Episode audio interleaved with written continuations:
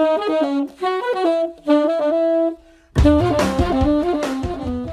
esta emisión de Diálogos Podcast nos volvimos a encontrar con Domingo Cavallo. Nuevamente, debido a tiempos de pandemia, nos encontramos con Zoom y sus particularidades, con los imponderables que pueden ocurrir, como una mala conexión, sea de quien sea. Sin embargo, lo que importa es el contenido de la charla y que se retomó el hilo de donde la habíamos dejado la última vez, es decir, la crisis del 2001. En esta conversación vamos a tocar temas más teóricos, otros prácticos, y escuchar qué es lo que Domingo Cavallo tiene para decirnos. Soy Facundo Guadaño y comenzamos otro Diálogos Podcast. Ahora nos encontramos en Diálogos Podcast, nuevamente con Domingo Cavallo. Hola, Domingo, ¿cómo estás? Muy bien, gusto de verlos. nuevamente. nuevamente. ¿Actualmente, ¿Actualmente está en Estados Unidos? No, no, no, estoy acá en mi casa en Buenos Aires. Ah, Buenos Aires. Tenía que estar en Estados Unidos, pero no pude viajar porque justo cuando iba a hacerlo eh, me pescó la cuarentena y la interrupción de los vuelos. Ah, mirá. Qué mal.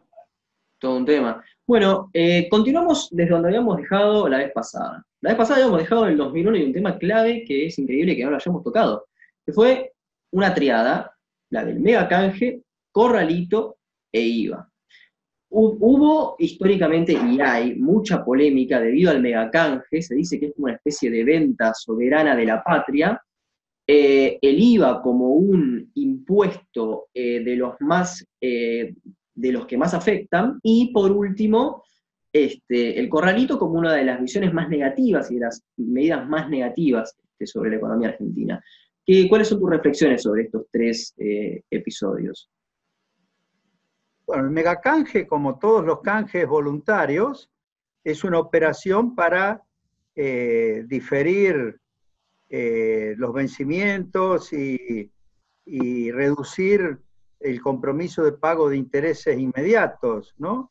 Eso se hizo en mayo, junio, y es cierto que eh, hubo que aceptar una tasa de mercado que era alta en ese momento, que eran como 12, 13%, eh, y en realidad no resolvió el problema de la crisis financiera o de la crisis de deuda, porque no incluyó la deuda de las provincias, y porque, mm, eh, por ejemplo, las eh, letras, eh, que también estaban pagando un alto, un alto interés, tampoco entraron.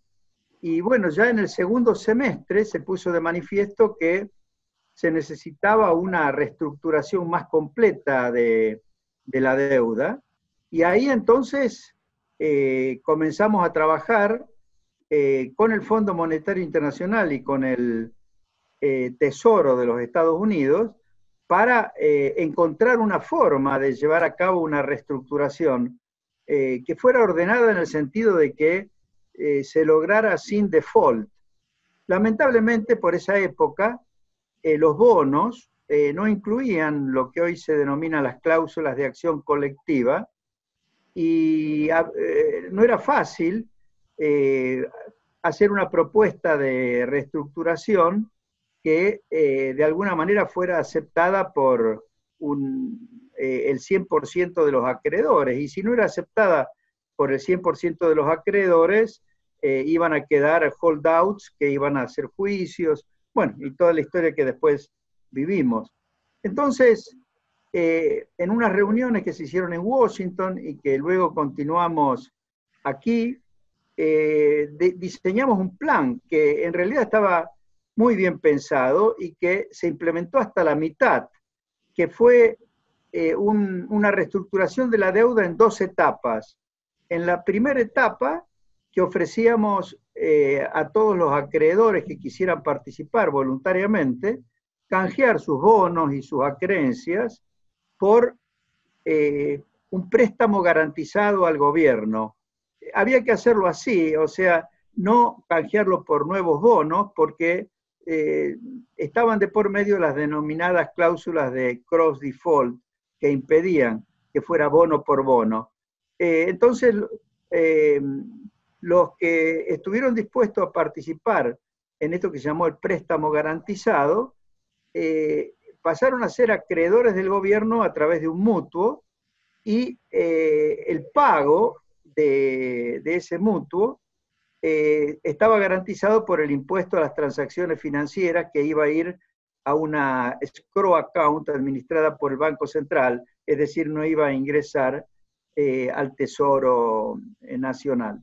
Era una muy buena idea y no había vencimientos de, ese, de, de esa operación, es decir, del préstamo garantizado hasta después de tres años, y los intereses máximos que se pagaban eran del 7%, cuando muchas de las acreencias que se presentaron para transformarse en préstamos garantizados eran eh, del, 15%, incluso 21% en el caso de las provincias, la deuda que las provincias tenían eh, con los bancos. Es decir, eh, fue una operación muy buena y se presentaron alrededor de 55 mil millones de dólares de acreencias, eh, básicamente las acreencias que estaban en poder de tenedores argentinos, de fondos de pensiones, de bancos, de, empresas, eh, y que estuvieron dispuestos a, a participar de, esta, de, este, de este canje, pero por un préstamo garantizado. De tal forma que al cerrar eh, esta primera operación, quedaban nada más que 42, 43 mil millones de dólares de, bonos en el resto del mundo o, algunos en Argentina que no se habían eh, presentado. Ahora, ¿cuál era el sentido de esta primera etapa eh, de canje voluntario?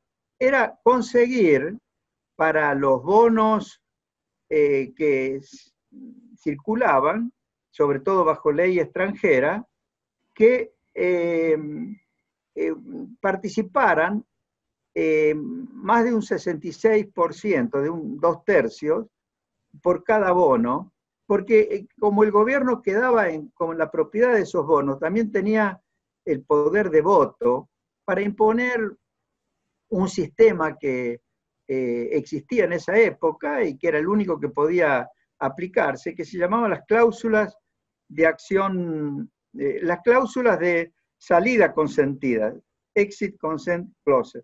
Estaba muy bien pensado porque, eh, por ejemplo, todos los bonos que habían emergido del mega canje se presentaron para ser canjeados por el, eh, por el préstamo garantizado, es decir, logramos bajar la tasa de interés, que era del 12, 13% eh, en ese caso, a menos del 7%.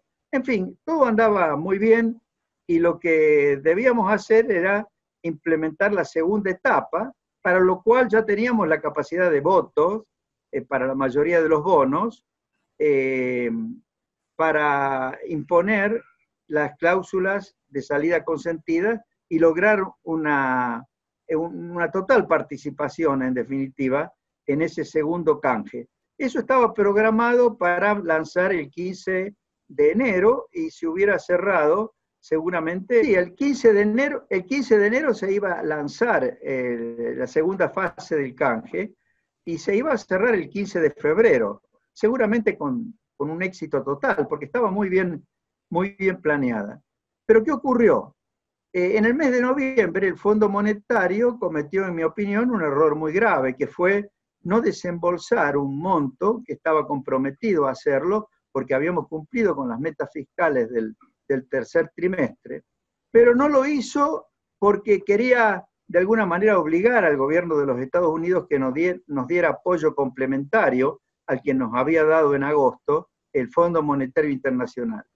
Este error, eh, que yo lo expliqué bien tanto a las autoridades del fondo como a nuestros eh, dirigentes políticos, hizo eh, que hubiera corridas en, los bancos contra los depósitos, porque hay mucha gente, sobre todo los fondos de pensiones, dijeron ahora va a haber restricciones para el retiro eh, de los depósitos, de los depósitos en dólares, y eh, frente a esa corrida eh, no había otra alternativa que imponer el corralito. El corralito de ninguna manera era quedarse con los ahorros de la gente, era disponer que los ahorros se pudieran movilizar a través del sistema bancario, es decir, eh, mediante tarjetas de crédito, de débito, mediante transferencias, eh, y que solamente se pudiera retirar en efectivo, en billetes, eh, una determinada cantidad, 250 dólares por,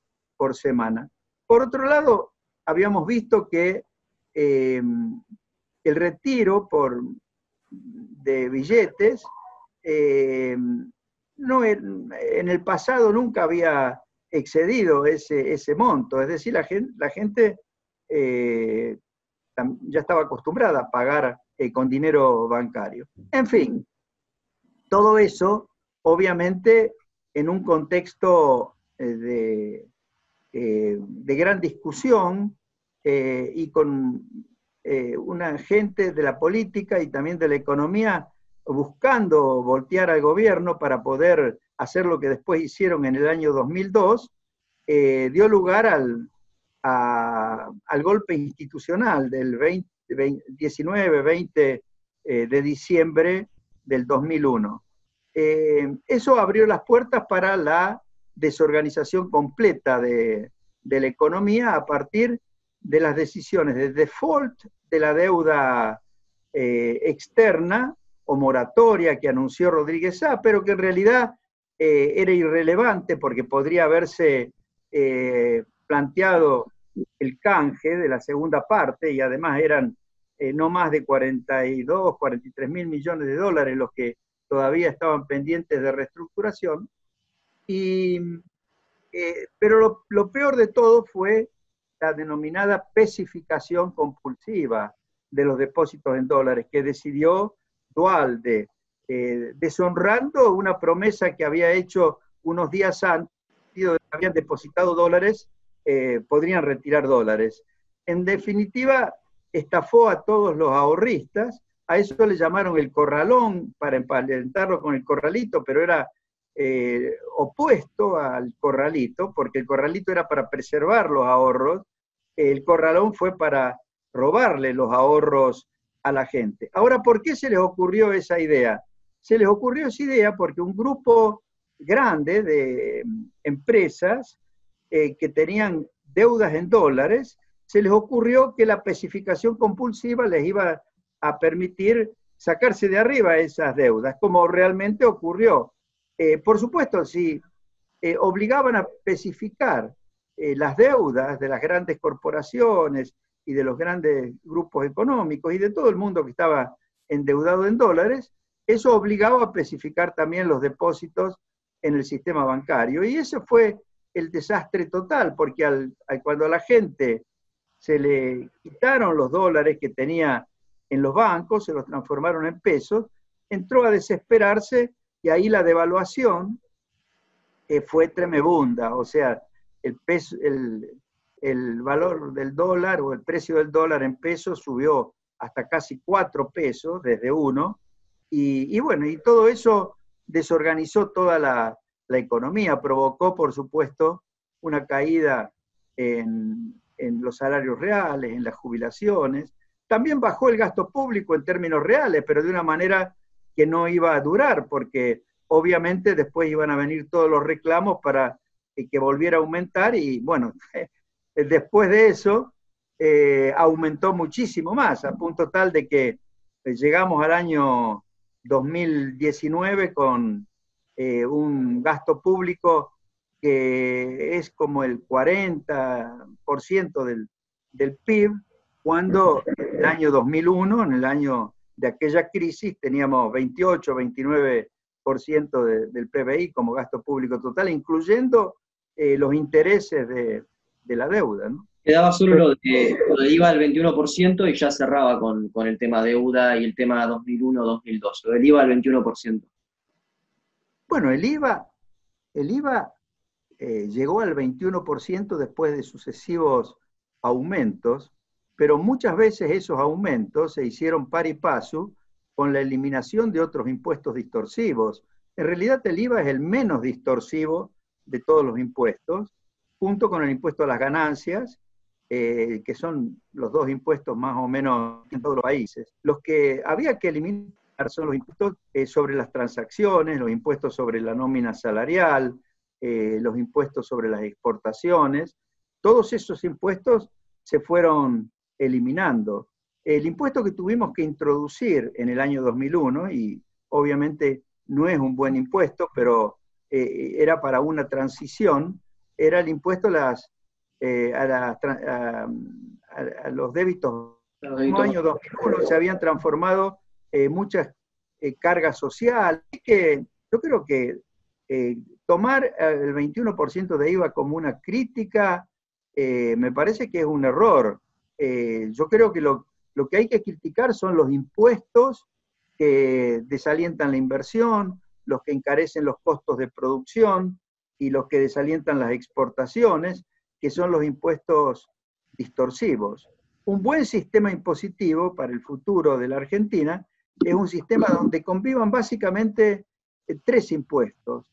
Dos, eh, bueno, a ver, el impuesto a las ganancias, que existe en todos los países del mundo y que a través de tratados eh, para evitar la doble imposición se puede integrar a los impuestos a la ganancia que se cobran en el resto del mundo, cosa que es muy importante eh, para cuando las empresas empiezan a internacionalizarse.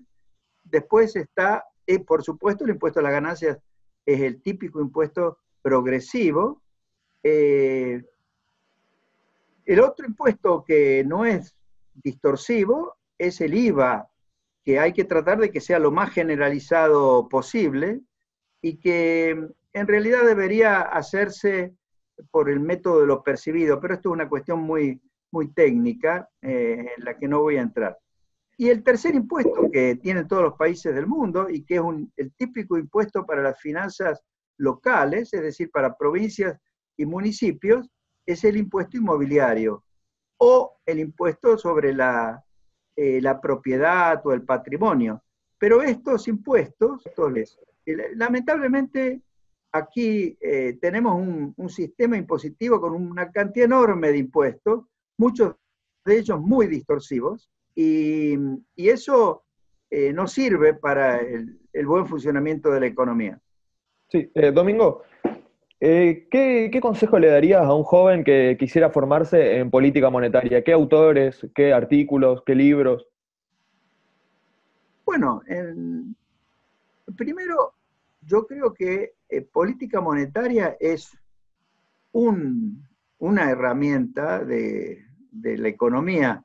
Yo diría que para poder entrar a especializarse en política monetaria, primero hay que tener una formación eh, muy eh, completa en materia de cómo funciona una economía. Y, yo sostengo que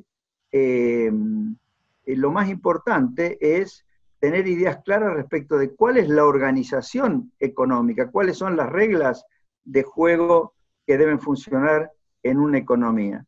No puedes hacer política monetaria si no tenés moneda. y, tener moneda significa que la gente confíe en, en, esa moneda o en esas monedas, porque los países que inicialmente no tienen moneda o que han, como es el caso de la Argentina, la única solución que tienen es de eh, admitir cualquier moneda que la gente quiera utilizar para sus transacciones, es decir, avanzar hacia un sistema de libre elección de la moneda. Y por supuesto, eh, si en ese contexto de competencia entre monedas alternativas eh, implementa una política monetaria desde el Banco Central que cree confianza respecto de la moneda local, digamos el peso en el caso de Argentina, a partir de ahí, algún día se podrá hacer política monetaria con el peso desde un banco central eh, bien administrado. Eh, pero imaginar que uno va a hacer política monetaria, eh, mm, sin moneda, como es el caso de la Argentina, es, es muy equivocado. En realidad, más que política monetaria, lo que se hace en Argentina es cobrar un impuesto, cobrar el impuesto inflacionario a través de la emisión de dinero. Es decir, que el Banco Central, lejos de ser, eh, digamos, una institución que cuida el valor de la moneda y que lucha contra la inflación, es un mecanismo más de recaudación, pero de la peor recaudación que uno puede imaginar, porque es la que se obtiene desvalorizando los salarios de la gente, desvalorizando los ahorros de la gente y, por supuesto, haciendo que la gente huya al exterior buscando eh, proteger los, ahorros que pueda acumular. ¿Se puede decir que aconseja la lectura entonces del texto de Hayek de la desnacionalización del dinero?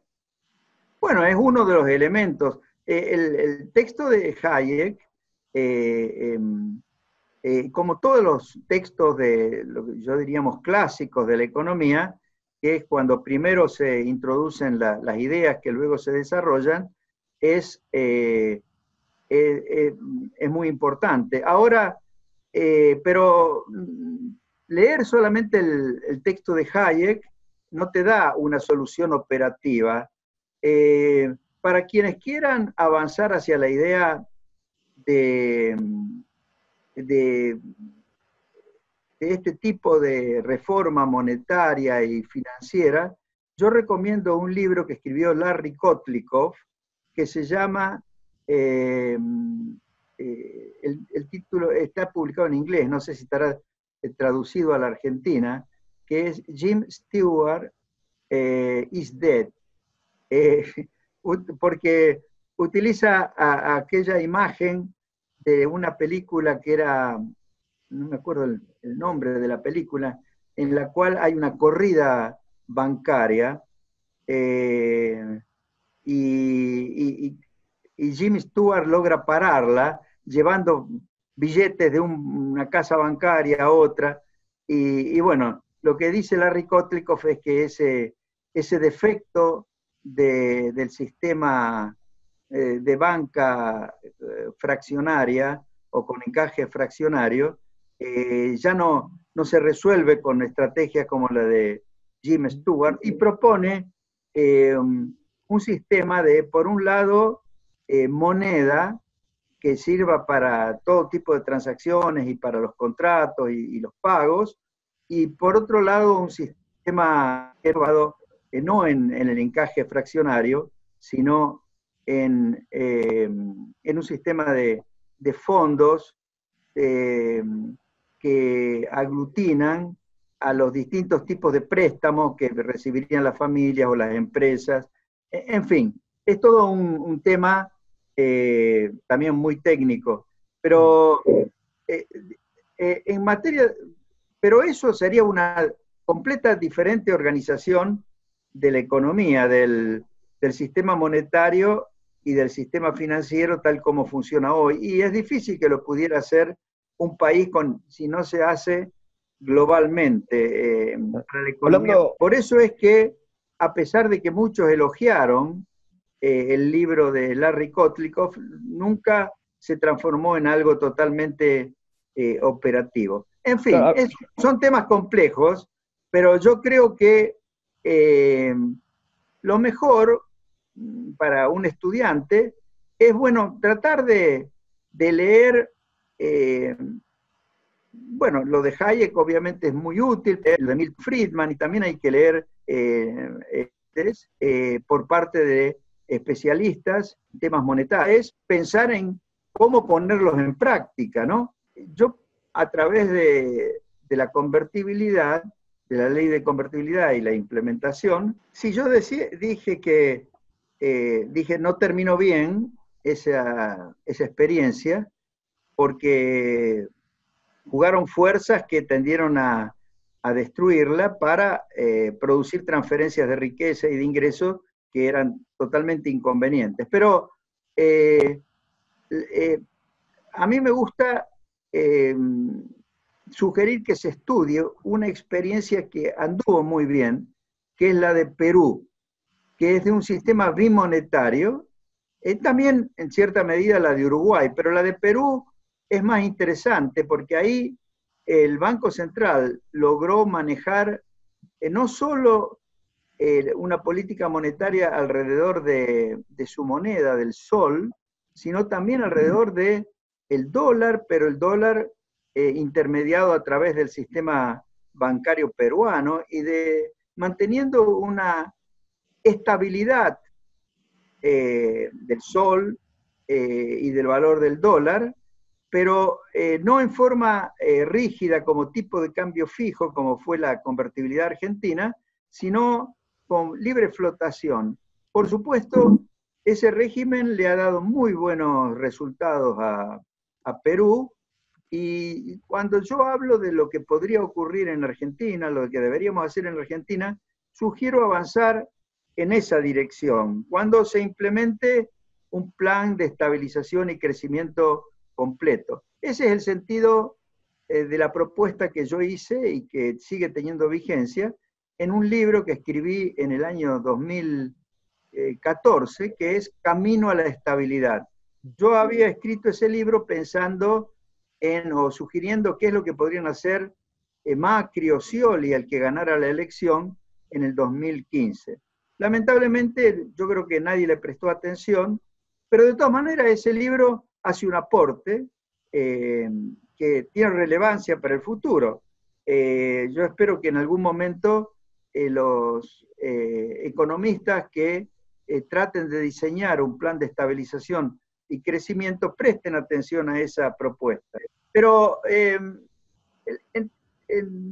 para formarse política monetaria, yo diría que más bien hay que trabajar en el entendimiento de cómo funcionan en general las economías, cosa que te lo dan las distintas escuelas económicas eh, para distintos momentos de la historia y distintas circunstancias, y después entender bien cómo funciona la economía en la cual uno quiere hacer por propuestas, porque eh, si no se entiende bien cómo funciona la economía eh, y, cuáles son los defectos, cuáles son las cosas que habría que Em, resolver antes incluso de hacer una propuesta o, de implementar una propuesta de nuevo régimen monetario eh, y, financiero, em, no, se, no se logra acertar. Claro. Domingo, hay dos autores eh, liberales argentinos que están siendo muy, muy reconocidos últimamente, que son eh, Javier Milei y Diego Giacomini. Ellos aconsejan directamente la desaparición del Banco Central argentino. ¿Usted está de acuerdo con esta propuesta o la encuentra viable en algún sentido?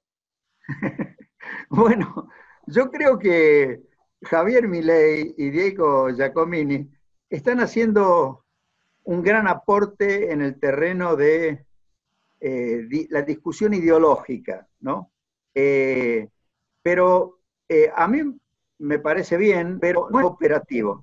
Es decir, no podría pero esta cuestión de, eh, yo creo que el Banco Central eh, va a seguir existiendo. Eh, ahora, insisto, tal como funciona ahora, no es un banco central o, no, no, hace política monetaria. Lo que hace es recauda un impuesto, el impuesto inflacionario. Obviamente, recaudar ese impuesto inflacionario, pero eh, para eso hay que el resto de los impuestos, y todo eso es una reforma eh, integral de la economía, eh, que es un gran desafío.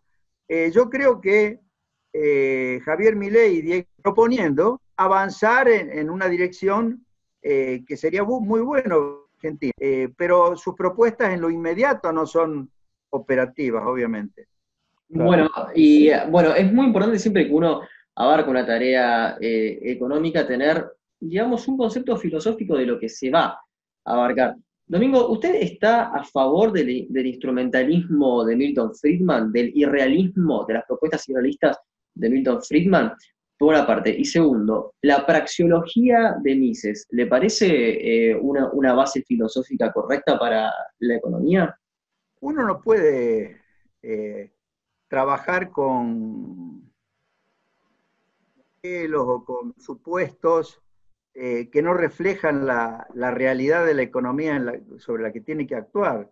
Sin duda hay que eh, estar muy conscientes de cuál es la conducta de la gente en la economía y en el tiempo eh, sobre, en el cual se debe actuar. Yo en ese sentido no, a mí no me gustan las discusiones puramente filosóficas sobre economía. Yo creo que yo soy una persona práctica. Leí toda la bibliografía clásica en materia de economía, pero decidí que no en una escuela o en otra, sino que había que estudiar la realidad mediterránea en Córdoba, que funcionó desde el año 77 y sigue funcionando, pero que estudiaba eh, la realidad, es decir, por supuesto, utilizando todo el herramental eh, necesario para, para, tratar de descubrir eh, la causa de los problemas que observábamos en esa, en esa realidad. Eh, yo sostengo que la economía se debe organizar sobre la base de un sector público bien planeado, es decir, el principal plan que debe tener un sector público es un presupuesto que a lo largo del ciclo tiene que ser eh, balanceado, es decir, que eh, no tenga déficit ni, superávit, pero que dependiendo de las circunstancias del, ciclo económico puede tener eh, en algunos años déficit, en otros superávit, incluso si el presupuesto incluye una porción importante de inversión en sectores de producción de bienes públicos, se puede endeudar, es decir, puede haber un déficit, pero eh, con como un porcentaje eh, del PBI eh, compatible con la rentabilidad o el crecimiento que tiene esa economía. En fin, por supuesto, el, el sector público tiene que estar bien planeado, es decir, solamente tienen que incluirse por el lado de los gastos todos aquellos que impliquen o que signifiquen producción de bienes públicos, eh, bienes que no se pueden vender en mercados. Eh, todo lo que es eh, producción de bienes privados, en el sentido de que la gente puede comprarlos en un mercado, la tiene que llevar adelante el, el sector privado, tiene que producir el sector privado, y obviamente que la organización típica para esa economía del sector privado es la economía de mercado, de mercados libres, de mercados abiertos, de mercados... Ahora, el gobierno tiene que intervenir lo menos posible en los mercados, salvo cuando haya prácticas monopólicas o ese tipo de cosas. Pero el estatismo, que es simplemente tratar de reemplazar a los mercados por, por el Estado o al, eh, la, producción privada por la producción estatal, lo único que lleva es a monopolio y a los peores monopolios, porque normalmente eh, la producción en esos casos no lo toman eh,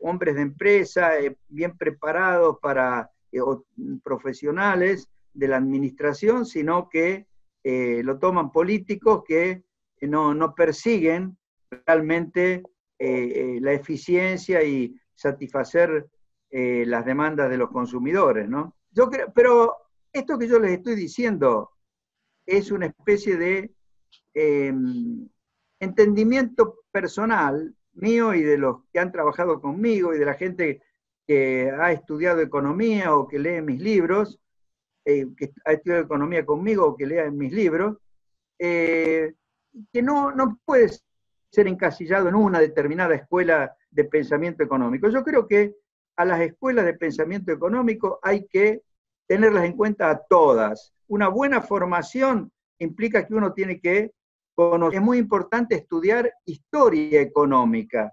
Historia económica, porque es la que te permite vincular el pensamiento económico, las escuelas, las ideas económicas con la realidad eh, de los distintos países, eh, la realidad eh, en las distintas etapas históricas y también de, la economía mundial en su conjunto, de la economía global, ¿no? Sí, Domingo, en su libro Pasión por Crear, ¿no? menciona a Seferino Maceda y cuenta que lo hacía leer las obras de Marx. Y usted estaba hablando justamente de tener en cuenta todas las escuelas económicas. ¿Considera que hay aspectos rescatables de la obra de Carlos Marx? Bueno, vale la pena conocerla para entender, eh, para entender eh, eh, por qué desarrolló esas ideas Carlos Marx, ¿no? Incluso antes de que él escribiera la crítica a la economía política y, y antes de que él escribiera El Capital, él escribió un libro que hace poco lo rescató eh, Iglesias, eh, Fernando Iglesias, muy interesante, donde él critica el estatismo y el intervencionismo de mm, Napoleón III. El 18 brumario de... Luis Bonaparte, sí. Eh, en fin, yo creo que hay que, a, mí me resultó útil leer eh, a, Marx, eh, incluso para entender eh, las críticas al, marxismo y que obviamente que son totalmente justificables, pero si no se hubiera leído a Marx, Schumpeter no hubiera escrito su libro clásico de capitalismo y democracia, y hay muchas cosas que los economistas eh, no marxistas han desarrollado precisamente por haber leído a Marx, si no, no podrían haber eh, contrastado eh, sus ideas con, con las de Marx. Yo creo que hay que leerlos a todos. La escuela estructuralista, por ejemplo, encuentra algo, algo reivindicable en la, escuela estructuralista de Previch, por ejemplo. Bueno, Previch tiene distintos aportes muy importantes. Por ejemplo, eh, lo que él hizo en la década del 30 y que él narra en unas conferencias que dio en el SEMLA, en México, en 1944, después que él dejara el Banco Central, eh, fue muy, muy bueno, ¿no? Y también fue muy bueno eh, su trabajo sobre la Argentina en el año 56, moneda sana o inflación incontenible. Ahora, eh, él desarrolló esta teoría del deterioro de los términos del intercambio y eh, pregonó eh, la sustitución de importaciones en un mundo obviamente completamente diferente al actual.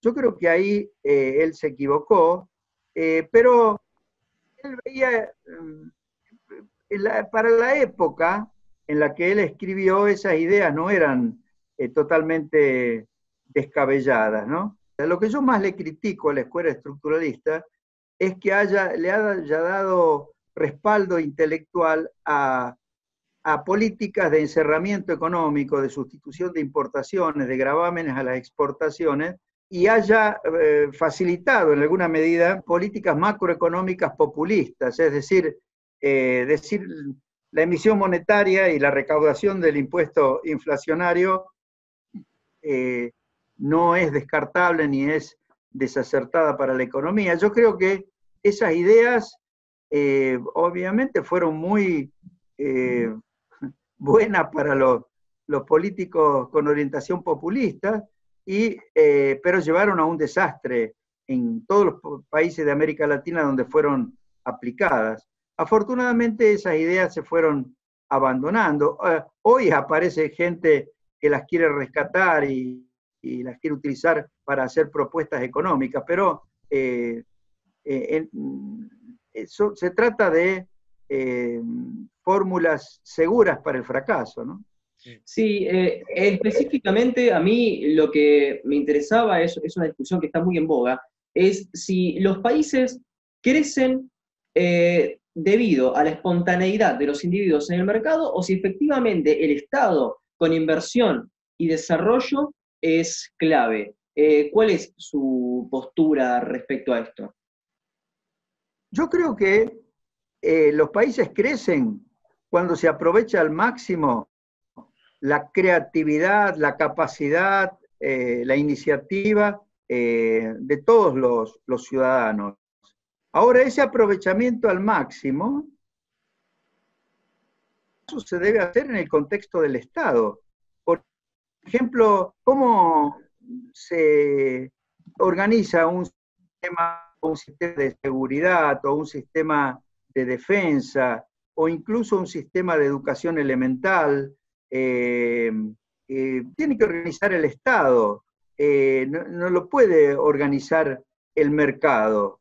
Ahora, el Estado tiene que limitarse a aquellas actividades que significan producción de bienes y servicios públicos. La definición de bienes y servicios públicos son bienes y servicios que benefician a, toda la comunidad sin que se pueda identificar eh, exactamente al beneficiario que debería pagar un precio por acceder a ese bien o a ese servicio, o sin que se pueda excluir a, quienes no paguen el precio de, eh, de, recibir ese bien o ese, ese servicio.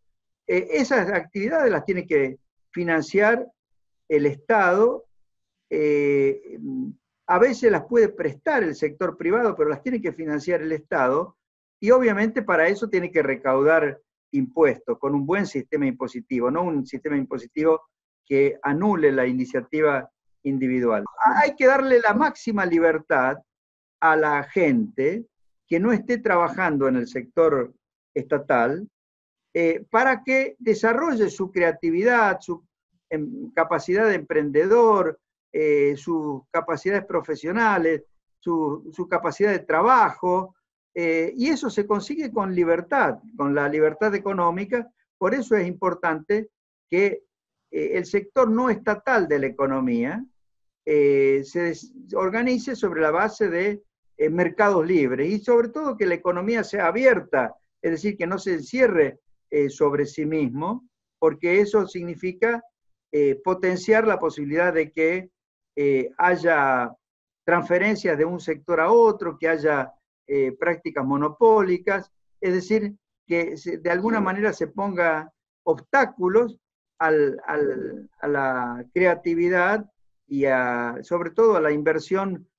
eficiente y a la eficiencia productiva. Eh, ¿No estaríamos llegando a un caso de ventajas comparativas así? O sea, que los individuos crean por ejemplo, el caso argentino, se iría simplemente al agro y no habría una diversificación, por ejemplo, en tecnología o en el sector servicios. ¿No estaríamos yendo de esta manera hacia unas ventajas comparativas?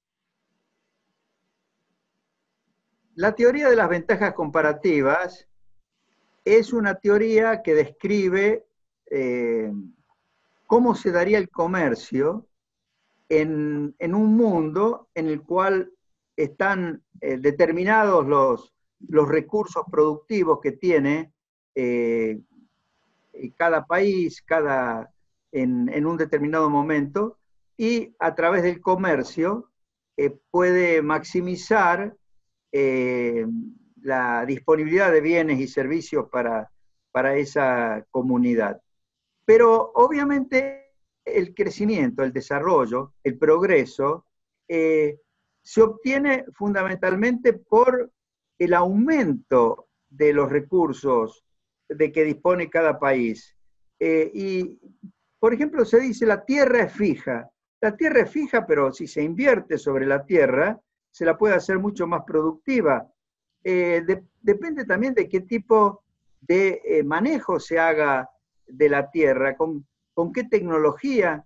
La tecnología que aumenta la productividad se da en todos los sectores de la economía y esas tecnologías normalmente avanzan por la creatividad por el, eh, de, la gente y, nosotros tenemos mucho de esa creatividad. Por lo tanto, yo no creo que eh, un país eh, esté condenado a, digamos, eh, considerar que solamente tiene ventajas en aquellos rubros donde abundan los recursos naturales. Yo creo que la mayor ventaja de un país es eh, la creatividad de su gente y para eso hay que darle libertad.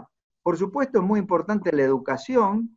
Eh, una población educada tiene más posibilidades de tener creatividad en rubros productivos, más que una población eh, no educada. pero eh, a mí no me gusta sostener que estamos condenados a una u otra estructura productiva por eh, la disponibilidad de nuestros recursos naturales o, la, o, por la, ni siquiera por la disponibilidad inicial de recursos humanos. Yo creo que la inversión en recursos humanos, la, educación y, hacer que la gente se prepare para, ser, para usar su creatividad y aprovechar la creatividad de, toda la gente es la clave para el progreso de una nación. Sí, eh, Domingo, para ir cerrando, su nombre en Argentina, principalmente en los sectores relacionados al populismo, suele ser vinculada con la palabra eh, neoliberal. ¿Usted está de acuerdo con el concepto de neoliberal? ¿Se, se siente o reivindica usted el concepto de neoliberalismo o lo desecha por poco? No, eso, eso, el neoliberalismo es un invento que han eh, hecho los, eh, digamos, los que son nostálgicos del comunismo, del socialismo estatizante del pasado y que al verlo fracasar en las economías donde se aplicó, entonces eh, buscaron la forma de desprestigiar a las economías que trataron de ir eh, ampliando el margen de acción del mercado o haciendo que el Estado sea muy eficiente y ayude a organizar bien la economía y no eh, no intervenga para desorganizarla o hacerla ineficiente. Y entonces, eh, como obviamente se aplicaron principios eh, o ideas de mayor libertad económica, como, esos, como esos sectores nostálgicos del comunismo, del socialismo estatizante, en realidad se dicen liberales en otros aspectos, en aspectos eh, de la vida familiar y social. Eh, entonces, han querido eh, denigrar un poco a los amantes de la libertad en todo sentido, pero que ponen énfasis en la libertad económica por sus profesiones o por las responsabilidades que tienen en un determinado momento y los caratulan como neoliberales. ¿no? yo creo que yo, yo creo que es un calificativo eh, inadecuado. En todo caso, podrían decir una persona es liberal y, bueno, eso obviamente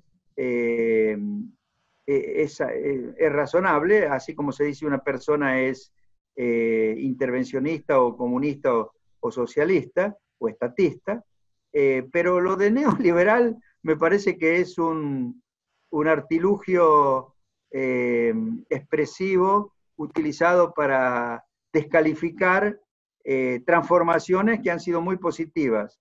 Por ejemplo, eh, descalificar a, Chile por las manifestaciones que se produjeron el año pasado y decir, ve, esto es una demostración del fracaso del neoliberalismo, es un, un elemento propagandístico de los que están en contra del progreso económico de una nación como Chile, porque obviamente que eh, hay problemas en Chile, pero nadie puede desconocer que eh, desde los 80 eh, hasta aquí, Chile es prácticamente la economía latinoamericana que, que mejor ha producido. Últimamente, desde, yo diría, desde el 2000 hasta aquí, eh, Perú